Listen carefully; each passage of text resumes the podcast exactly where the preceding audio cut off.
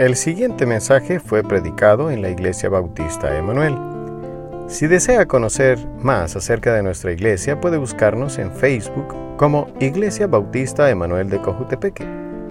Esperamos que lo disfrute. Muy bien, vamos a continuar con el mensaje de la mañana viendo la iglesia en acción. Eh, quizás es la primera vez que he hecho eso de hacer uh, domingo en la mañana, domingo en la tarde y voy a continuar el mismo mensaje el otro domingo en la mañana y tarde. Y uh, gracias por estar en su lugar. Y yo supongo que no importa cuando lo damos la predicación porque todos están aquí cada vez que están abiertas las puertas, ¿verdad? Right. Así debería ser. Entonces ahí uh, vamos a hacerlo de, de, esa forma. Después vamos a entrar en otros estudios probablemente uh, relacionados con eh, ese tiempo de año de Navidad y diferentes cosas. Y pues ya vamos a estar en el nuevo año.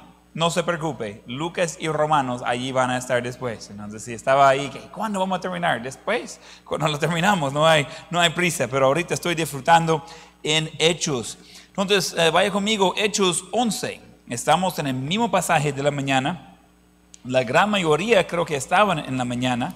Uh, algunos quizás estaban dando clases y cosas así. Algunos me dijo que iba eh, eh, escuchar el mensaje en la tarde para venir listo uh, para ese culto. ¿Quién uh, ya escuchó el mensaje de mañana? Levanta la mano los que ya estaban o escucharon el mensaje. Ok, ahí la mayoría. Lo demás, ponerse al día rápido y vamos a, a, continuar. Vamos a volver a leer el pasaje de Hechos 11, 19 a 30. Uh, voy a repasar rápido lo que mencioné en la mañana y vamos a continuar con las eh, siguientes lecciones de aprender de ese pasaje acerca de la iglesia en acción. Hechos 11, versículo 19. ¿Ya lo hallaron? Que lo demás ahí siguen intentando. Aquí está, solo escuché unos siete que dijeron amén. Entonces, Hechos 11, 19. Ahora bien, los que habían sido esparcidos a causa de la persecución que hubo con motivo de Esteban, pasaron hasta Fenicia, Chipre y Antioquía, no hablando a nadie la palabra, sino solo a los judíos. Pero había entre ellos unos varones de Chipre y de Serine, los cuales, cuando entraron en Antioquía, hablaron también a los griegos, anunciando el evangelio del Señor Jesús. Y la mano del Señor estaba con ellos, y gran número creyó y se convirtió al Señor. Llegó la noticia de esas cosas a oídos de la iglesia que estaba en Jerusalén. Y enviaron, y enviaron a Bernabé que fuese hasta Antioquía. Este, cuando llegó y vio la gracia de Dios, se regocijó y exhortó a todos a que con propósito de, de corazón permaneciesen, permaneciesen, permaneciesen fieles al Señor, porque era varón bueno y lleno del Espíritu Santo y de fe. Y una gran multitud fue agradada al Señor. Después fue Bernabé, Bernabé a Tarso para buscar a Saulo y hallándole le trajo a Antioquía. Y se, congregaron ahí todo un año con la iglesia y enseñaron a mucha gente y a los discípulos se les llamó cristianos por primera vez en Antioquía. Vamos a llegar hasta ahí por el momento y vamos a, continuar. Solo rápido mencionando en la mañana de versículo 9, 20, 19, 20, estamos viendo que la iglesia en acción supera problemas. Número dos, vimos que la iglesia en acción anuncia el Señor Jesús. En el versículo 20 vimos que la iglesia en acción experimenta las bendiciones de Dios. Ahora vamos a continuar en versículo 22 a ver qué hace la iglesia en acción. Y la iglesia en acción envía a obreros. La iglesia en acción envía a obreros. Entonces en versículo 22 Dice, llegó la noticia de esas cosas a oídos de la iglesia que estaba en Jerusalén y enviaron a Bernabé que fuese hacia Antioquía. Entonces, esa iglesia en Jerusalén no era la iglesia encargada de las otras iglesias, pero esta es la, la iglesia donde tenía eh, la, la, concentración de los apóstoles que andaba con Jesús. Uh, tiene a Santiago, el medio hermano de Jesús, uh, como el pastor principal de esta iglesia. Tiene personas uh, más, por decirlo así, educados en el Evangelio. Y esta iglesia era la iglesia que ayudaba a los otros de continuar con la doctrina correcta. Entonces, nosotros tenemos la Biblia, el Nuevo Testamento, más que todo para ayudarnos de, de entender cómo debemos actuar como iglesia ellos no tenían eso. Entonces, esa iglesia en, en Jerusalén eh, veía una necesidad y envía a un hombre para ir y ser seguro que la doctrina que están enseñando es correcto. ¿Cómo le gustaría ser Bernabé? Esta iglesia no conocen a él. Quizás unos pocos, probablemente nadie. Y tiene ya un gran número. La iglesia está creciendo. Hay un buen grupo. Y viene alguien de algo retirado y viene y dice, mire, aquí estoy para ayudarles de ser seguro que anden en la doctrina correcta. Ese podría entender mal si no fuera la persona adecuada. Tiene que mandar a alguien que es prudente, a alguien que es sabio, a alguien que tiene un corazón de, no ser como ah, un jefe, sino de, llegar y liderarlos en las cosas del Señor. Eh, eh, tiene que ver que ese hombre no podría ser de cualquiera.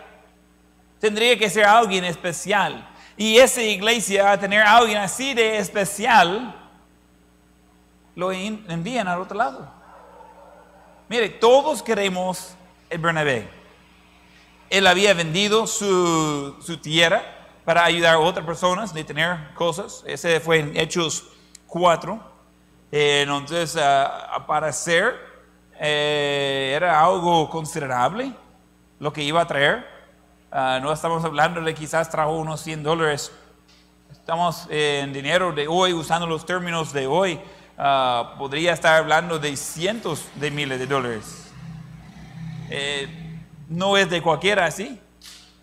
Y ahora alguien así de entregado al servicio al Señor, obviamente que tiene un concepto bien de, de la palabra de Dios, de la doctrina, excelente maestro de escuela dominical o pastor podría ser. ¿Y qué hacen? Lo envían a otro lado. Mire, cuando tenga algo bueno, porque no va a enviarlo a otro lado, mejor manténgase con eso. Pero no, esa no es como funciona la iglesia.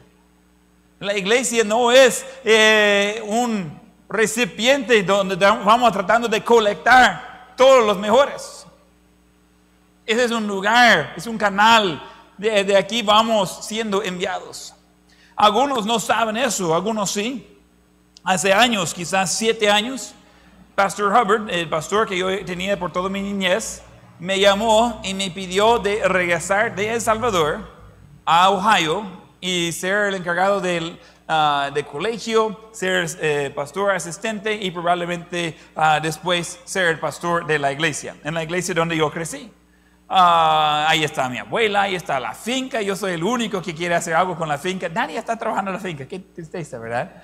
Ah, ya, ya tengo donde vivir. No tenía casa, pero tenía por lo menos ah, una propiedad ahí. Ah, ya conozco la zona y eh, iba a tener un ingreso suficiente para poder comprar un, un, carrito y poder movilizarse. Ya conocía muchos contactos ahí, podría rápido comenzar a tener visitantes de nuevo en la iglesia. ¿Y sabe lo que le dije?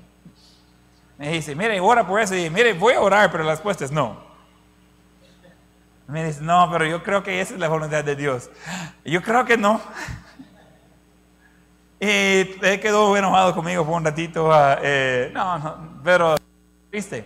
Y yo le invité, dije, venga, y, le invité de venir y, y él predicó una conferencia de misiones y conociendo a ustedes, ah, él ha venido ya dos veces. Uh, y yo, ok, ok, yo acepto que está en el lugar donde Dios lo quiere, pero todavía lo quiero en Ohio. Ah, ok, pero no, no voy a ir. Eh, sería cómodo, pero no es lo que Dios me ha puesto a hacer. Eh, estaba predicando ahí hace dos semanas.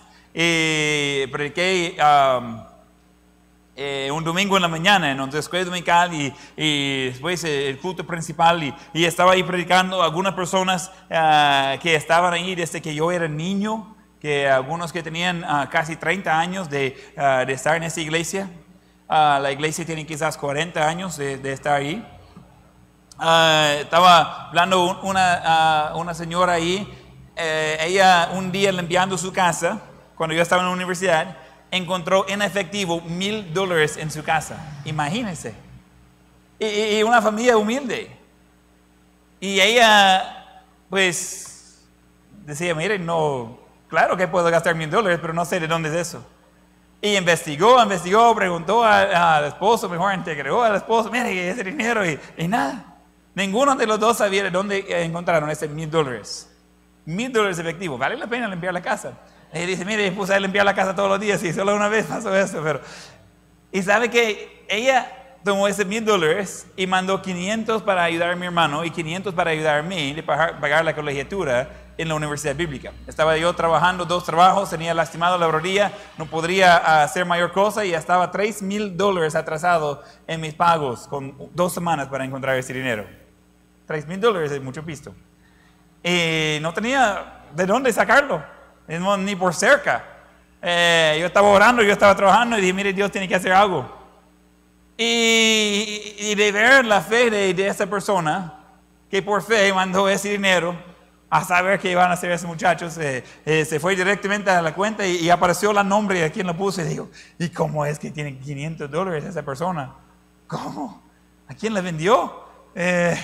y, digo, ¿cómo podría ser? Y, y esta vez que fuimos, yo di un abrazo a ella y dije, mire, ¿recuerda ese dinero que mandó a la Universidad Bíblica? Y dice, sí, claro. Y entonces, sigo limpiando la casa, pero no, no encuentro otro dinero. Digo, mire, esa es buena inversión. Y hemos orado por usted. Ella ha orado por mí todos los días desde que yo estaba en la universidad. Y orando por mí, está orando por ustedes, aunque no la conoce personalmente. Eso es lo que sucede en una iglesia. La iglesia es un canal de enviar, no solamente es un recipiente para recibir y acumular. Eh, alguien, alguien que conozco y, realmente respeto, eh, me regañó por permitir a Mano Walter de salir de la iglesia y ser misionero. Mira Inesio, así me dijo, mira Inesio, ¿qué está haciendo? Ya si tiene un hombre así, no dejarlo, no soltarlo, ahí tenerlo ahí cerca. Y digo, ah, no, eso no es de mí, Dios le llamó. Y eso es lo que estamos haciendo. Y dice, no hombre, manda otro, mantener el mejor ahí. No, mandamos el mejor. Dios le llamó, Dios es quien va a hacerlo. Yo solo voy a apoyar lo que Dios quiere. Y dice, ¿y qué sucede después? Mire, hay un montón de hombres fieles que están ah, ah, apareciendo aquí y allá. Y, ese es un proceso. Estaba hablando con unos pastores, como tres pastores me hizo comentarios de que, mire, no encuentro staff, no encuentro de dónde contratar eh, muchachos que vengan y que trabajen aquí en la iglesia. Y yo como, yo, tengo una idea. La cuna. Esos hombres fieles no se encuentran ya grandes, ya enseñados. Le va enseñándolos.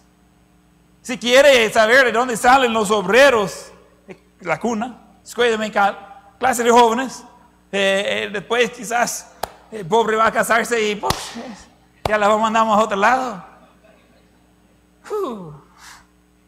me da miedo eso. Pero es algo que cuando tenemos el concepto que queremos recibir y no enviar, vamos mal. Ese dinero que trato de recibir y no dar, y por tener en las manos, Dios no puede poner más en mis manos. Necesitamos, como la iglesia en Jerusalén, ellos soltaron de Bernabé y dicen, mire, puede hacer el favor. Él nunca regresó a Jerusalén. Por lo menos de trabajar en el ministerio. Sí llegó allí para ayudar con un concilio y algunas decisiones de cómo tratar con ah, los de la circuncisión y todo eso, pero eh, realmente él no continuó ahí. Él se fue a otro lado después a unir con ah, a Saulo, Pablo e ir en viaje misionero. Va a conocer el mundo. Cambió su plan. Gracias a Dios por hombres como Bernabé. Gracias a Dios por la fe de esa iglesia de enviar a otro lado un obrero que estaba haciendo bien donde estaba. Me dice, mire, si ya aprendió de dar diezmos, no soltarlo. De esos no hay muchos. Dios trata con todo eso. Es chistosa las cosas que yo escucho. Y, pastores que dan consejos y yo como, mm, no creo que eso sirve para nadie. Mejor no vaya repitiendo eso, no va a ayudar y, son pastores mayores de mí, pero tienen algún dicho, algo en su mente y, digo, mm, regresamos al plan.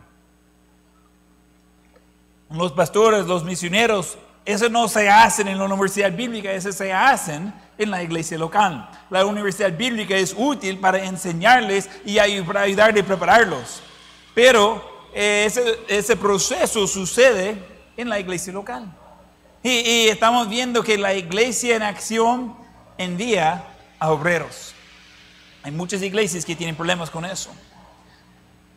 Y algunas iglesias que su idea de enviar a un obrero es de simplemente despedir a la persona, decirle que ya no regresa y que Dios le bendiga. Está comprobado que no se come de un Dios le bendiga. Es si usted cree que eso sí funciona, hoy después del culto, para no olvidar, vaya a Super Selectos, agarra todo lo que quiere, llega ahí a, la caja, a hacer la cola, y cuando ahí pasa todo, y dice, mire, va a ser 347 dólares con 28 centavos. Ok, que Dios le bendiga. Y trata de salir a la tienda con eso. Pero tenga a alguien listo para llamarme para ir a sacarle de la cárcel después. No la, no puede comer. Es más, vaya a hacer eso en la pupusería. La próxima vez le va a echar veneno a sus pupusas. No se come de eso. Por favor, no vaya a probarlo, ¿ok? El pastor me dijo que puede probarlo, pero no, no vaya tirando mi nombre ahí. No se come de eso de un Dios de bendiga. Cuando esa iglesia en Jerusalén envió a Bernabé, no, la Biblia no dice de qué era su sostén. Pero cuando él salió de Antioquía, ahí sí se nota que esa iglesia de Antioquía ayudaba, apoyaba económicamente y sostenía específicamente a Pablo y supongo que los que andaban con él. Este nombre Bernabé significa hijo de consolación o hijo de exhortación, de ánimo. Ese es un hombre que está allí para ayudar. Su, nombre era José, pero ese es un apodo que pusieron uh, los discípulos en Hechos 4. en, uh, cuando eh, los discípulos en Jerusalén mostraron temor acerca de Pablo, fue él, fue Bernabé, que fue y él presentó a Pablo, a los, a, a Saulo, a los apóstoles. Yo creo que tiene razón de tener miedo. Si alguien tiene la fama de ir matando a los cristianos, desaparece por un par de años y de repente aparece diciendo que va a predicar esa misma palabra que estaba matando a gente por hacer, un poco de desconfianza. Hay un hombre de valor y aparentemente de influencia, porque cuando él dijo, mire, él está bien, él está conmigo. Ah, pues sí. Qué bueno eso. Estoy tratando de ver quién será la persona así, no, no sé. Pero de, de, verlo que él sí era un hombre recto, un hombre que andaba en lo correcto, y de ser tan bueno y tan educado y tan entregado al Señor, lo envían al otro lado. Dice, eso no se hace, es exactamente que se hace. Eso es lo que debemos hacer, es la forma que debemos trabajar. la idea no es enviar fuera de la iglesia y, que vean qué hacen. La idea es de que lo que estamos haciendo aquí ayudamos a otros de hacer lo mismo en otros lados. Yo ya estoy emocionado de ver la iglesia bautista de Boaco, de ver esa iglesia que va a estar ah, creciendo y pasando por las etapas y, y, las etapas duran por siempre. Siente cuando está el momento y dice, mire, y jamás vamos a tener más de 30 personas, hasta ahí, y, ya no, no crece más, y de repente hay 60, y, de repente hay 100, ah, y, de estar viendo lo que Dios va a estar haciendo allá, y a la vez trabajando acá. Y mientras que ellos están comenzando la iglesia Bautista Boaco, en Boaco, Nicaragua, otros obreros saliendo, yendo por otro lado, y, y, y dice, mire pastor, ¿y cuántos va a enviar? Todo lo que podemos. ¿Por qué? ¿No le gusta tenerlos aquí? Claro que sí. Yo no contaba con esa parte de trato. Cuando gente habla de enviar obreros, uno no, no, da cuenta de que quiere a esa gente que después está tratando de enviar. Eh, si fueran problemáticos, hay que vaya bien, pero no son ellos los que estamos enviando. Entonces la iglesia manda a Bernabé, un hombre, pero increíble. Toda iglesia quiere una iglesia llena de Bernabé pero no hay muchos. Y ese es el hombre que eligieron de ir y ayudar a esa otra iglesia. ¿Cree que la iglesia en Jerusalén notó la ausencia de Bernabé? Yo creo que sí. Y solo una nota ahí, si la iglesia bautista de Manuel no iba a notar su ausencia, no está haciendo suficiente.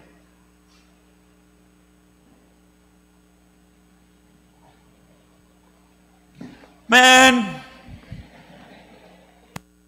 Vamos a probar de nuevo. Si la iglesia bautista de Manuel no iba a notar su ausencia, no está haciendo suficiente. Eh, está comprobado, yo puedo salir, pero no regresar y no pasa nada. Ni, saben que no estoy, no funciona muy bien. Voy a comenzar a trabajar más. Pero realmente vamos viendo de que ah, nosotros debemos ser como Bernabé. Debemos estar involucrados. Debemos ser esa persona. Si Dios tenía que elegir a alguien de esta iglesia de ir y ayudar a otra iglesia luchando con doctri- doctrina, después de aprender, ¿estaría usted suficiente preparado para ir y ayudar a esa iglesia? Que vaya bien y que tenga éxito. Nosotros vamos a seguir aquí, tú allá, y así. Ah, yo no, pastor, yo, yo solo estoy aquí, mire. No, no, no, no es así. Él no era un pastor, no era uno de, de los que andaba a la par de Jesús. Un hombre entregado al Señor, Dios lo usó en gran manera, en muchos ministerios diferentes. Un hombre de ánimo, de exhortación, una- un hombre que ayudaba a otros alrededor de tener el éxito. Él es quien fue a traer a Saulo, Pablo, para que fuera en esa iglesia de Antioquía. Salen en el primer lugar, menciona Bernabé, Saulo. Después menciona Pablo, Bernabé. Él se cambió del líder del grupo al segundo del grupo. Y continuó así. Y ayudó en gran manera. Pero quiere un hombre humilde para hacer eso. Uno dice, no, yo soy el jefe y nadie me va a, a quitar ese título. Disfrútalo. No va a tener muchos que seguirlo. Él es un hombre humilde que dice, mire, yo quiero hacer lo que Dios quiere. Necesitamos una iglesia llena de hombres y mujeres así. Vamos a Lucas 10. Lucas 10.1.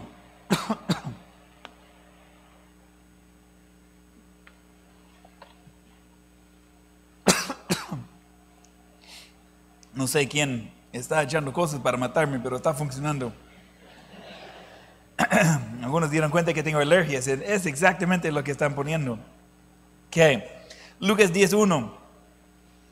Después de esas cosas, designó el Señor también a otros setenta, a quienes envió de dos en dos delante de él a toda ciudad y lugar a donde él había de ir. Y les decía, las mías a la verdad es mucha, mas los obreros pocos. Por tanto, rogad al Señor de las mías que envíe obreros a sus mías.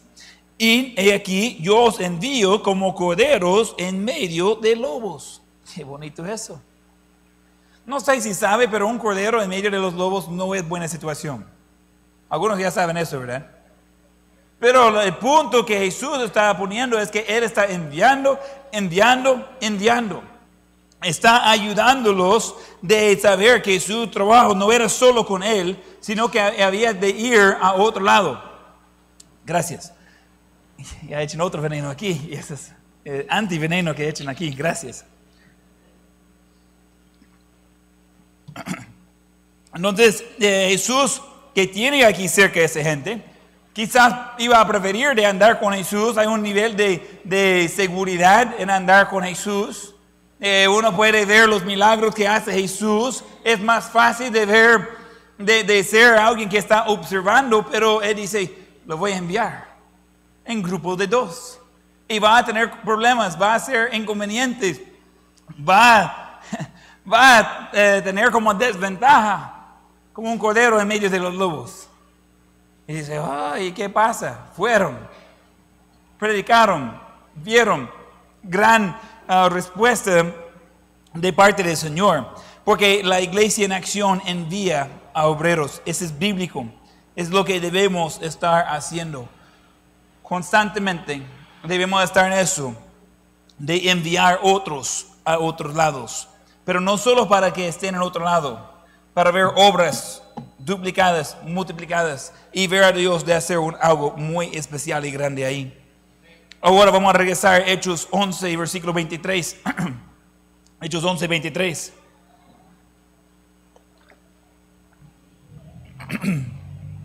Dice este, hablando de Bernabé, cuando llegó y vio la gracia de Dios, se regocijó y exhortó a todos que, a que con propósito de corazón permaneciesen fieles al Señor. Nosotros encontramos que la iglesia en acción tiene predicación retadora. La iglesia en acción tiene predicación retadora. Hoy, donde quiere, hay iglesias que están quitando tiempo de predicación. Están cambiándolo a cosas de charla. Y están quitando el púlpito. Están poniendo un banquito ahí. Y, y- y ahí hay que quitar la corbata, hay que quitar el saco para que todos estén cómodos.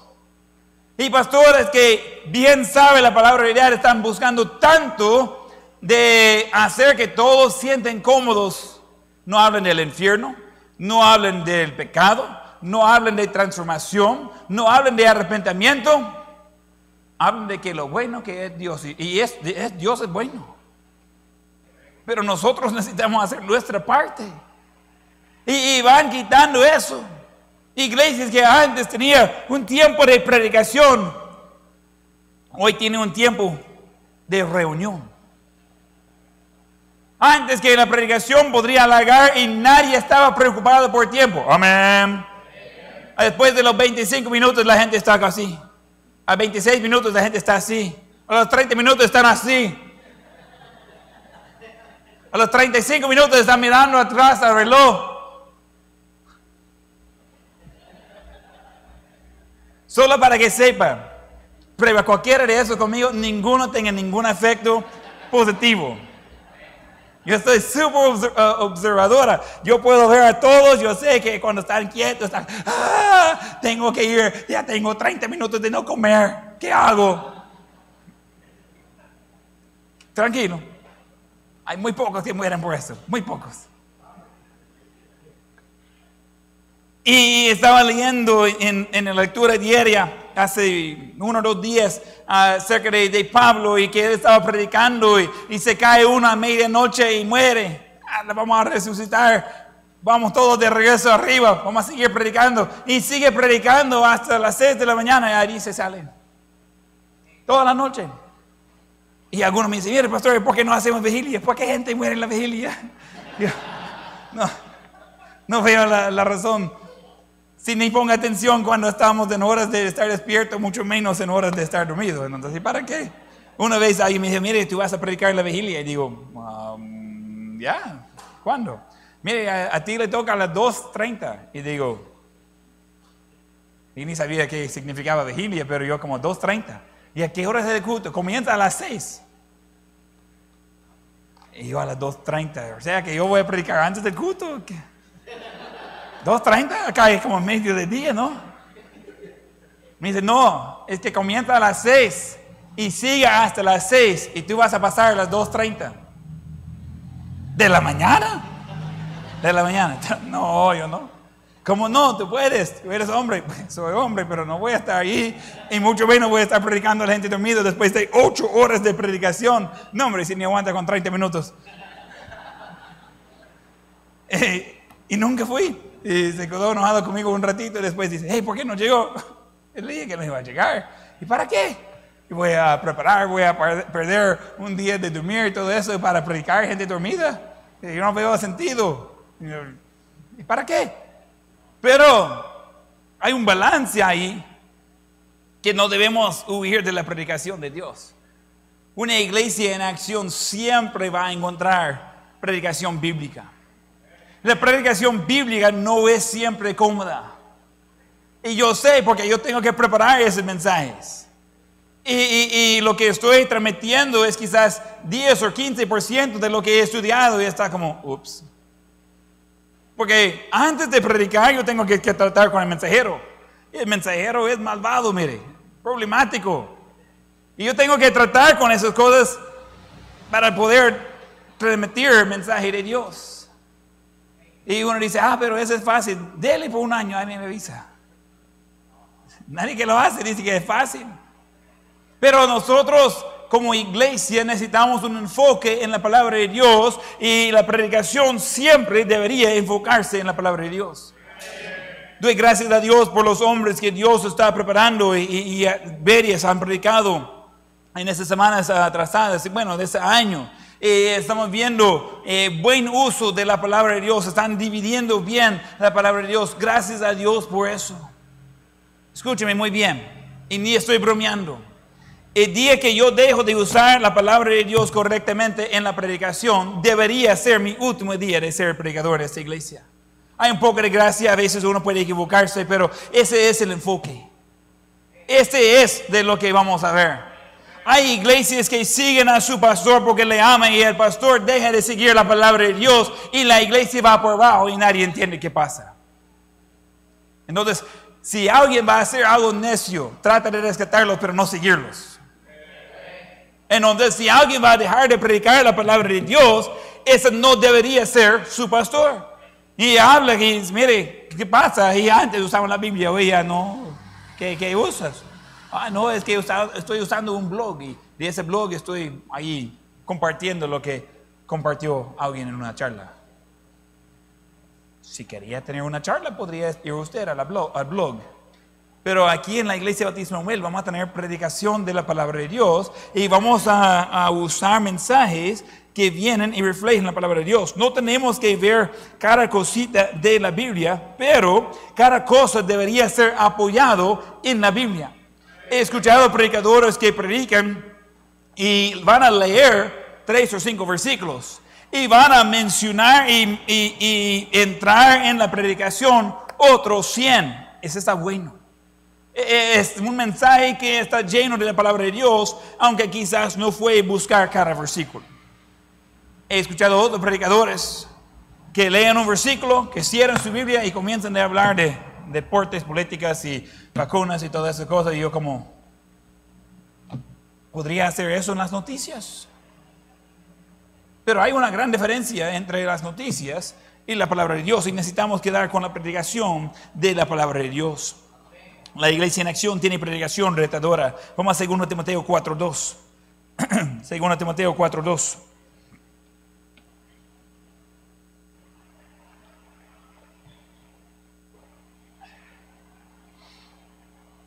Dice 2 Timoteo 4:2, que prediques la palabra, que estés a tiempo y fuera de tiempo. Regarguye, reprende, exhorta con toda paciencia y doctrina. Pablo está diciendo a Timoteo qué debería hacer. Cuando dice que predica eh, que estés a tiempo y fuera de tiempo, es cuando quiere y cuando no quiere. Cuando es conveniente, cuando no es conveniente. Hay muchas ocasiones que no es conveniente predicar. Hay muchos tiempos que no es divertido predicar. Hay muchos tiempos a predicar, la gente no ayuda nada y todos quieren mirar. Pero Pablo dijo que prediques la palabra, que estés a tiempo y fuera de tiempo. Rearguye, reprende, exhorta con toda paciencia y doctrina. Es específico. Está predicando la palabra y está haciendo de una forma de ayudar, de reconocer lo malo, corregirlo y andar en lo correcto. Ese es el resumen del versículo. Esa es predicación bíblica. Gente dice, mire, no me gusta predicación donde que hable de pecado. Sorry, está en el lugar equivocado. Ese tema va a salir seguido. No me gusta predicación que, que, que pues sea así muy directo. Prefiero algo que sea muy general y suave porque a veces siento que está predicando a mí. Probablemente no es yo predicando a ustedes, es Espíritu Santo tocando su corazón porque va de desacuerdo con la palabra de Dios. En aquel entonces, en vez de quejarse, cambiar, arrepentir, otro tema que dice que ya no debería tocar, que vamos a seguir tocando, solo para ser seguro. Dice, mire pastor, pero esa iglesia es como una de esas viejas que siempre, ajá, ya, tiene la idea. La Biblia no cambia, ¿Y por qué nosotros vamos a cambiar? Pues necesitamos quedar con eso. Jesús predicaba de tal manera que no todos estaban muy contentos. Varias ocasiones trataron de matarlo. Y una vez lo hicieron. Dice, ah, entonces qué. Bueno, si llega a eso, prefiero que vaya en vez de matarme, pero al final del día vamos a predicar la palabra de Dios. Entonces necesitamos tener la predicación retadora, es parte de una iglesia bíblica. 1 Corintios 1, 21. 1 Corintios 1, 21. yo, yo- creo que hermano Martínez y hermano Castro fue buen ah, ejemplos para ustedes. Ya estoy escuchando más, amén. Estaba notando eso que podría escuchar ellos durante las predicaciones. Digo, ah, qué bueno, van a enseñar bien a estos muchachos. Está funcionando, está bueno eso. 1 Corintios 1, 21. Pues ya que en la sabiduría de Dios el mundo no conoció a Dios mediante la sabiduría. Agradó a Dios salvar a los creyentes por la locura de la predicación. Algunos dicen, ajá, ya sabía que había versículo de eso. Vamos a ver el contexto. Porque los judíos piden señales y los griegos, griegos buscan sabiduría. Pero nosotros predicamos a Cristo crucificado, para los judíos ciertamente tropezadero, y para los gentiles locura. Más para los llamados, así judíos como griegos, Cristo, poder de Dios y sabiduría de Dios, porque lo insensato de Dios es más sabio que los hombres, y lo débil de Dios es más fuerte que los hombres. Estamos viendo la comparación. Ellos con sus certificados y, ellos con su sabiduría, su ciencia, sus estudios, sus títulos. Y eso es lo que quieren. Y yo estoy en favor de tener gente educada. Pero un título no significa que la persona es bien educada. Hay científicos que dicen que el mundo comenzó, de explotar, comenzó cuando había una gran explosión, cuando nada explotó, y antes el tío era un mono y hoy sí somos humanos. Y ellos tienen títulos, pero no son bien educados. ¿Ok? Entonces ellos estaban buscando educación. Y si alguien tenía un autotítulo, sabían de qué estaba hablando. Yo he hablado con gente con muchos títulos que son simplemente necios. Y yo no tengo problema de reconocer eso con ellos. Y que su educación no es tan útil. Y no importa que yo sea ah, solo un muchacho de una finca en Ohio y allí andaba con las vacas, yo no voy a dejar que alguien con títulos mayores hable locuras. Porque pues no sabes de lo que está hablando. Y, y- y no voy a estar impresionado solo porque tiene título. Yo quiero regresar a la verdad y por eso tenemos la palabra de Dios para guiarnos.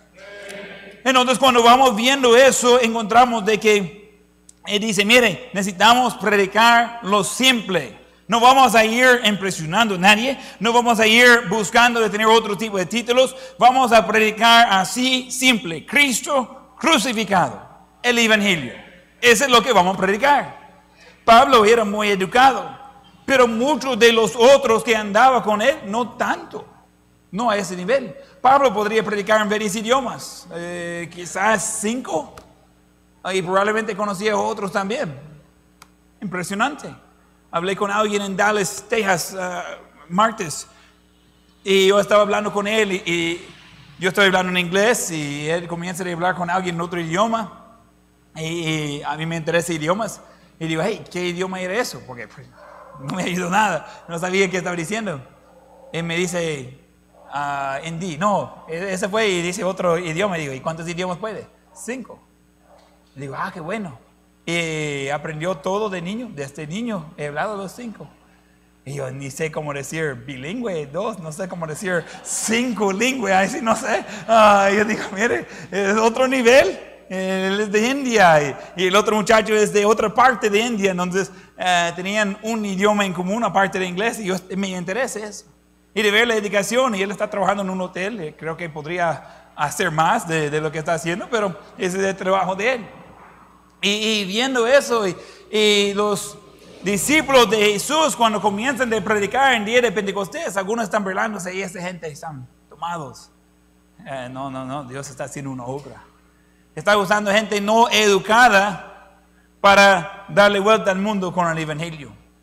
Porque no es el asunto de nivel de educación del mensajero, es el mensaje que lleva y están predicando Cristo crucificado. La iglesia en acción envía obreros. La iglesia en acción tiene predica- predicación retadora. Número 6, la iglesia en acción tiene hombres piadosos. La iglesia en acción tiene hombres piadosos. Necesitan ambas cosas juntas, hombres y piadosos. Tiene que ser de- de ambas cosas. Hechos 11, 24. Hablando de Bernabé y hablando de, de que él está exhortando a la iglesia, porque era varón bueno y lleno del Espíritu Santo y de fe. Wow.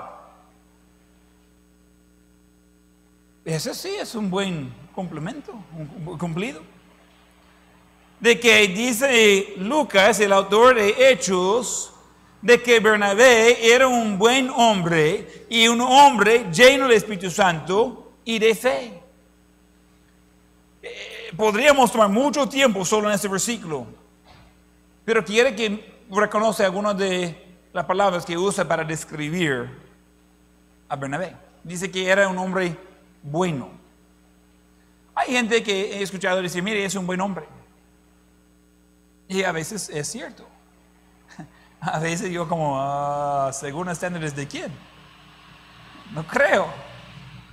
Y, a veces uno dice, mire, pero es bueno, es más o menos. Mire, hay cuidado con él. Cuando alguien me dice eso, mire, cuidado con él. Yo tengo cuidado con el que me está diciendo. ¿Y, por qué anda con él? ¿Por qué sabe eso? Ah, pero a veces encuentra hombres que sean verdaderos, que sean reales, que sean buenos acercarse con ellos, ser amigo con ellos, ayudarles a, ellos. Y como el hierro va a poner fila, va a gustar a hierro, así un amigo con su amigo. Debemos estar animando, ayudando a otros alrededor de ser más dado a Dios. ¿Alguien sabe que nuestra iglesia es poco rara en el hecho que tenemos varios hombres aquí? ¿Quién ha ido a una iglesia y sentía que solo mujeres estaban presentes? ¿Quién ha, ido a una iglesia así? Iglesias bautistas a veces también. Muchas de las iglesias ah, pentecostales, solo para ser justo, llegan en reunión y de repente ya no llegan un hombre para predicar y dice la señora, yo predico entonces. Ahí va. Porque ¿dónde están los hombres? ¿Dónde están los hombres fieles? Entonces, desde llegar y sigo con la oración, estoy orando por más hombres fieles a Dios. Dice, ¿cuándo va a dejar de orar por eso? Cuando ya no hay más hombres que no están llegando. O sea que siempre va a ser mi oración. Nunca voy a estar contento con la cantidad de hombres fieles. Hombres buenos. Hombres llenos del Espíritu Santo. En otro día vamos a estudiar Hechos 6 cuando están ah, eligiendo los ah, diáconos y, están buscando hombres llenos del Espíritu Santo para ayudar y atender a la gente con necesidad en la iglesia. No debe ser difícil encontrar. He hablado con pastores y me dicen, mire, ¿cómo hace usted para tener hombres ahí en la iglesia? Yo los invito, disfruto con ellos, yo los trato como hombres y como, no como niñas, no sé.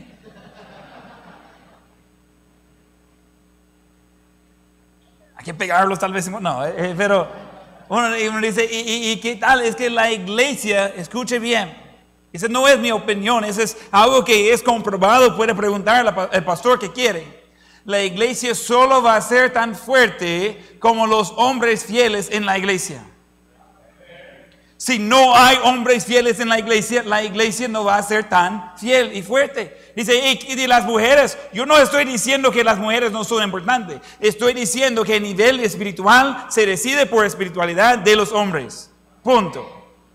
Y dice a una mujer, ah, es que yo voy a ir al otro lado de predicar. Dele pues, eh, probablemente va a ser la mejor. Pero eh, la cosa es de eso.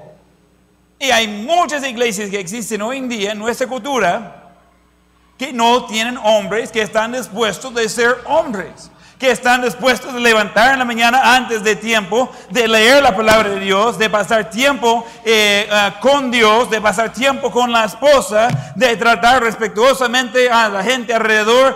Hay, hace falta en gran manera hombres así. Y necesitamos más. Y algunos de escuchar eso, algunas de las muchachas, ah, si hubiera uno. No debería ser tan difícil encontrar hombres de verdad. No debería ser tan difícil encontrar hombres que son llenos del Espíritu Santo. Rápido se nota donde sea.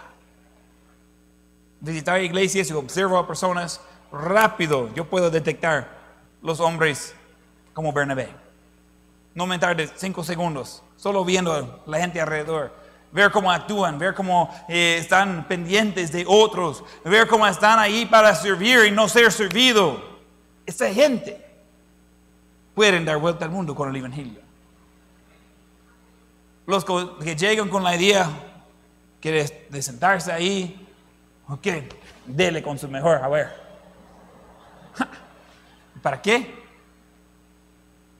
El otro día mi padre estaba hablando, ellos, mis padres trabajan con un, ah, un colegio, o un seminario bíblico. Y ellos ayudan a los alumnos, en, eh, viven ahí en la propiedad y, ellos son como los padres de esos ah, jóvenes adultos que están en el seminario bíblico tiempo completo. Y ellos viven allí en el dormitorio. Y, entonces mis padres ayudan, mi madre hacen galletas y un montón de cosas. Ah, se da celos a veces. Ah, qué lástima, porque ahí sí le trata bien. Eh, un día, hace poco, estaban contándonos eh, mis padres el otro día que quedamos en Dallas, quedamos con ellos. Nos subimos fotos porque iba a dar cuenta que andábamos cerca, pero eh, andamos con ellos y estaba contando la historia. Que después de un evento, los hombres, muchachos, niños, podemos decir, estaban a un lado hablando entre ellos y no haciendo nada mal, pero estaban solo hablando. Y las damas del seminario estaban haciendo todo trabajo, recoger las sillas, mesas y todo eso.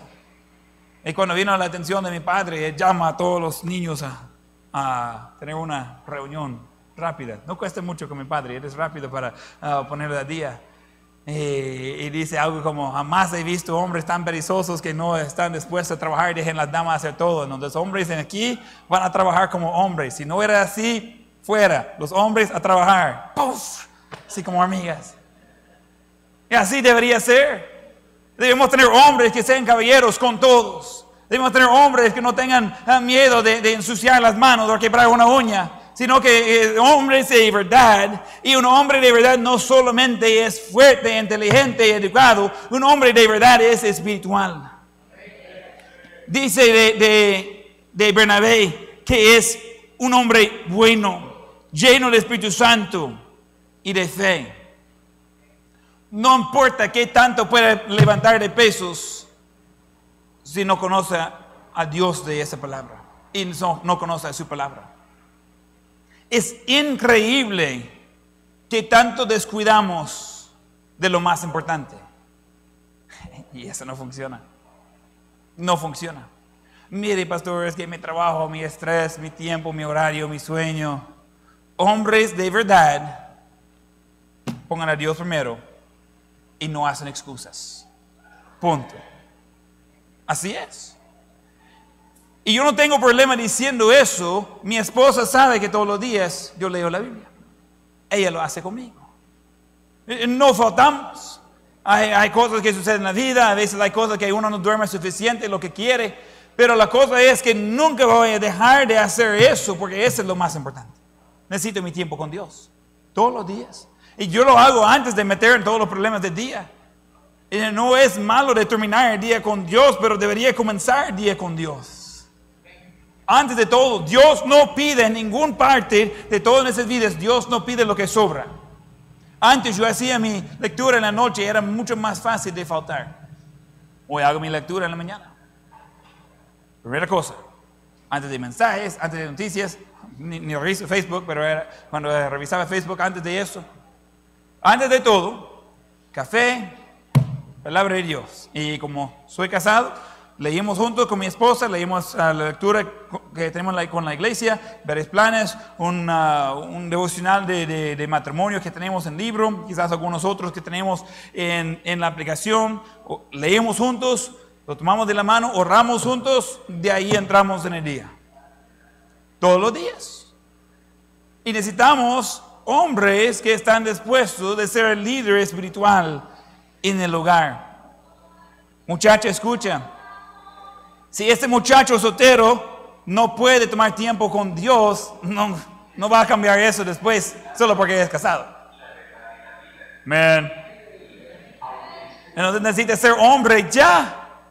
Niños, si pueden leer, ya pueden entrar en eso. Entonces debemos andar con eso de que él, Bernabé, hizo una diferencia muy notable. Esa iglesia en Antioquía, lo que dice después, y una gran multitud fue agregado al Señor. Como él era hombre fiel, la iglesia creció. Nosotros suo sposo, benediceva limitamos a lo que Dios va a hacer en nuestras vidas. Nosotros podemos ser usados de Dios de hacer mucho más. Pero lo como dije a los jóvenes en la clase de la mañana, Dios requiere instrumento limpio. Y con eso Dios bendice. Con eso Dios le va a usar. Y es algo que la iglesia en acción tiene hombres piadosos. La iglesia en acción crece. Regresando a Hechos 11, 24. Porque era varón bueno y lleno del Espíritu Santo y de fe, y una gran multitud fue agradada al Señor. La iglesia en acción crece. Ese es natural, ese es normal, ese es algo que debería suceder. Y en Hechos encontramos que la iglesia creció, creció, creció y creció, donde fuera. Podemos seguir la historia, no vamos a ver todos los versículos, pero vamos a ver unos pocos. De ver que era natural para esa iglesia crecer. Era normal para esa iglesia crecer, porque la iglesia estaba hecha bíblicamente. Y cuando la iglesia sea hecha bíblicamente, va a tener resultados favorables. Es natural. Igual que plantas necesitan agua, sol y tierra, la iglesia tiene cosas que necesita, es lo que estamos viendo, y naturalmente va a continuar funcionando. Vamos a Hechos 2.41. Hechos 2.41.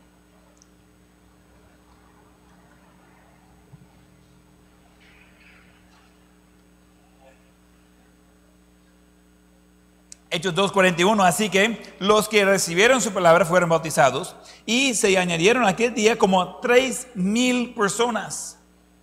¿Sabe que añadieron a un grupo de 120?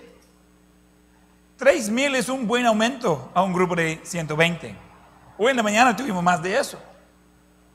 Imagínense si el siguiente domingo tenemos otros 3 mil personas tratando de reunir con nosotros hoy. Qué bendición, pero ¿qué vamos a hacer con ellos? Tengo un plan por un par de cientos, pero no de 3 mil. Y dice, mire pastor, ¿qué va a hacer? No sé, el estadio está cerca, no sé. Ahí vamos a mandar una extensión de aquí por allá, poner bocinas y predicar. No sé. Pero Dios estaba creciendo su iglesia en gran manera, porque Dios estaba haciendo la obra. Y de Él depende. Hechos 2.47. Alabando a Dios y teniendo favor con todo el pueblo. Y el Señor añadía cada día a la iglesia los que habían de ser salvos. Hechos 5.14 un poco a la derecha, Hechos 5:14. Y los que creían en el Señor aumentaban más, gran número así de hombres como de mujeres. Ese no está hablando del mismo evento, cada uno de esos es individual. Entonces cada vez que estamos viendo esos números va añadiendo a ese grupo de 120, 3120, etcétera, etcétera. Hechos 6, 7. Y crecía la palabra del Señor y el número de los discípulos se multiplicaba. Vamos de añadir a multiplicar. Si va a multiplicar es mínimo doble. Algunos se pueden en matemáticas y están, ah, sí. Pero estamos hablando de miles de personas multiplicando. Y vamos a ver eso, eh, sucede varias veces. Pero dice, el número de los discípulos se multiplicaba grandemente. Wow. Si yo estoy hablando de hacer doble en número, probablemente no voy a usar la frase multiplicaba grandemente. Pero sabemos que ya había varias miles de personas ahí. Y eso está sucediendo en cuestión de meses, años, poco tiempo. En gran manera, creciendo, en, multiplicando. Eh, y sigue en el versículo Hechos 6, 7, dice también muchos de los sacerdotes obedecían a la fe, dejaron su dedicación para seguir a Dios. Qué bueno eso. Entonces encontramos que la iglesia en acción crece. Jamás yo he puesto un empuje por números. No tenemos la asistencia publicado en ningún lado. Si quieres saber, yo, yo le digo, yo pregunto cuántos había, más o menos puedo estimar. Me interesa saber, porque yo sé cuántas personas hay y si el número está abajo, hay algunas que no están y necesitamos ver quiénes son y, y- y qué pasó, qué, qué tienen. A veces voy a saber de una situación, a veces no. Y, y- y quiero cuidar de, de rebaño que Dios eh, ha puesto aquí. Pero mi meta no es de ser pastor de una iglesia grande. Pero mi meta es de ser buen mayordomo y de tener una iglesia bíblica. Entonces, lógicamente, la iglesia va a seguir creciendo. Algunos dicen, mire, pastor, qué bueno que ya tenemos todas las sillas. Y yo como, ¿cómo cree que tenemos todas las sillas? Vamos a seguir añadiendo más personas. Cuando llegamos había un poco de esas sillas ah, moradas y ustedes saben, pues yo estaba muy emocionado por eso y ah, gracias a Dios comenzaron a quebrar rápido y, y- y cambiamos sillas, pero y, y- digo, ay no, pero había pocos. Y compramos sillas negras y compramos sillas blancas y, más sillas blancas y más sillas blancas y vamos comprando más y más sillas. Y dice, mire, pastor, ¿hasta, ¿hasta dónde van a llegar las sillas? Hasta que todos tienen asientos. Y si hay asientos vacíos, debería estar buscando de llenarlos antes de la otra semana. Porque todos estamos en eso. Toqué eso en la mañana. Creo que hermano Osvaldo también está tocando eso en, en cuanto a evangelizar. Entonces nosotros todos somos responsables por eso. Yo conté a una iglesia de, de ya cuando construimos aquí, eh, 24 de diciembre, teníamos el primer culto, solo estaba puesto la mitad del techo, pero como era oscuro, la mayoría no notaba. Eh, entonces no estaba lloviendo ese día, no salía bien. Y yo recuerdo viendo de grande que era ese espacio. Eh, yo dije a Walter, ¿qué he hecho? Ahora tenemos un espacio enorme y no tenemos sillas para poner ahí y ni personas para poner las sillas.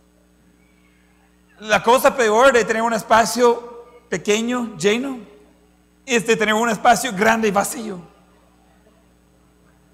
Y de repente dije, mire, tenemos un espacio grande y va a sentir vacío. Y, él me dice, "Ah, llenamos las sillas. Y dije, ¿crees que fue? Tantos así, llenamos las sillas, veamos. Y ese día yo estaba dudando y dije, no, ya puse demasiado en la boca, no puedo morder lo que tengo, entonces ahí qué hago. Me dice, no, podemos.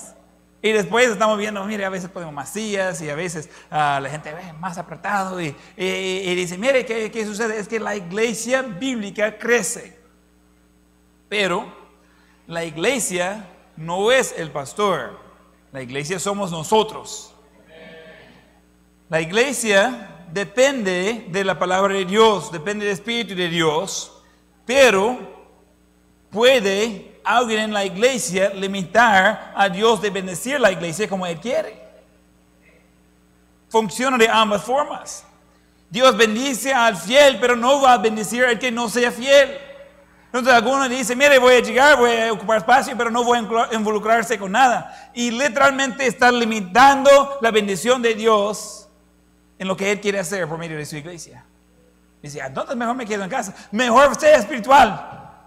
Eso es lo que yo recomiendo. Mejor esté metido, mejor ser parte, mejor ser eh, la iglesia en acción. Porque la iglesia en acción crece. ¿Sabe qué pasa cuando la iglesia comienza a crecer? Siente incómodo. Llega personas no sabe su nombre, le da pena de preguntar y nunca le va a preguntar. Y tres años después se llama ah, hermano y ella se llama hermana. Ni sabe si son salvos. Y entonces, de repente, gente entra y, y aprenden y pasan por discipulado y, y van a ser nuevos maestros de escuela dominical y uno dice, wow. Y ni he aprendido su nombre, tiene dos años de estar aquí y, y ya está enseñando a mis niños. Ponga las pilas, pues. Mi meta es que no voy a ver a alguien dos veces sin aprender su nombre. No siempre hago eso, pero intento. Escucho, eh, practico y trato de tenerlo bien. Ah, hoy en la mañana estaba hablando con, eh, con Evan y Patricia. Y hoy en la noche, eh, antes del culto, estaba hablando con Evan y dije su nombre y de, su esposa, ya me va a venir. ¿Con qué comienza? ¿Con qué letra? Dice, con P. Y digo, ¿P? Ah, no, eso no me ayudó, no, no recordaba, pero hoy sí ya, ya lo tengo grabado. Y, y- son cosas que yo quiero conocer a todos, porque yo quiero siempre estar cómodo con la gente con quien estoy adorando a Dios. Yo quiero conocerlos, yo quiero eh, saber sus historias, yo quiero ser parte de sus vidas. Y cuando la iglesia crece, uno dice, mire, yo ya no conozco a nadie. Yo he sido parte de una iglesia que asistía a algunas miles de personas por semana y yo sentía que conocía la mayoría. Por lo mismo, ¿eh? cada día aprendiendo más nombres y ahí va. Y ya con tiempo ya no es que y tal persona a veces por nombre yo como, pero a verlo, ah, pues ya sé quién es. Y uno tiene miedo, dice, mire pastor, pero yo prefiero la iglesia chiquita. Entonces en su casa, cuando está haciendo devocional con su familia, va a tener su iglesia chiquita. Y aquí vamos a disfrutar y vamos a hacer espacio para que pueda seguir creciendo Dios su iglesia. Porque la iglesia pertenece a Dios. Nosotros somos mayordomos, somos mensajeros, somos obreros. La iglesia es de Dios. Y como la iglesia es Dios, Él tiene el plan y nosotros debemos seguir el plan de Dios. Y una iglesia en acción es una iglesia que honra a Dios. Y queremos ser esa iglesia. Vamos a tener ojos cerrados y rostros inclinados. Ojos cerrados y rostros inclinados.